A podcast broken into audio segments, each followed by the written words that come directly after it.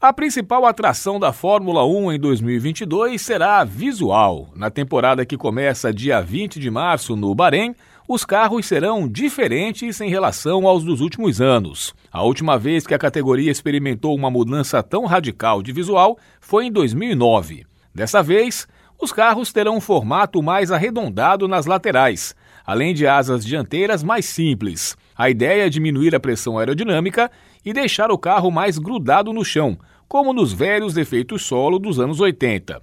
A intenção é fazer as máquinas andarem mais perto umas das outras, já que com menor pressão aerodinâmica, a turbulência que atrapalha pegar o vácuo também tende a diminuir.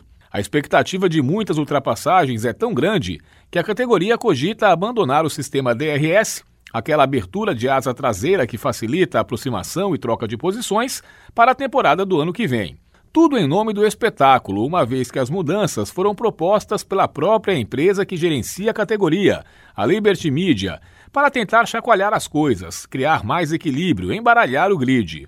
Assim, além de criar novos modelos, foi estabelecido um limite de gastos para as equipes, de modo que os investimentos das grandes marcas não façam tanta diferença em relação aos dos pequenos times.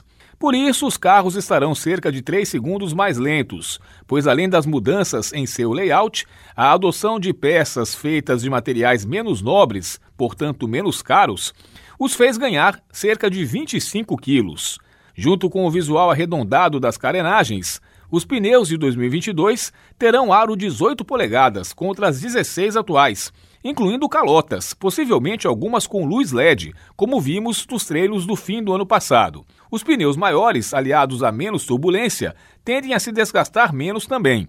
E as brigas na pista deverão ser mais comuns do que as táticas de undercut, ou seja, a ultrapassagem por conta de paradas de boxe.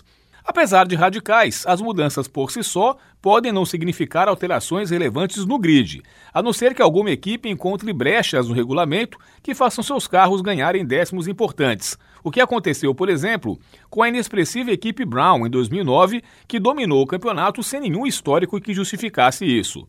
Essas respostas só serão dadas a partir dos treinos livres para a primeira corrida. Estão programadas 23 etapas, o maior número da história, além de possíveis sete sprint races, aquelas corridas de classificação em datas e locais ainda não definidos. Paulo Pellegrini para o Jornal Rádio Universidade.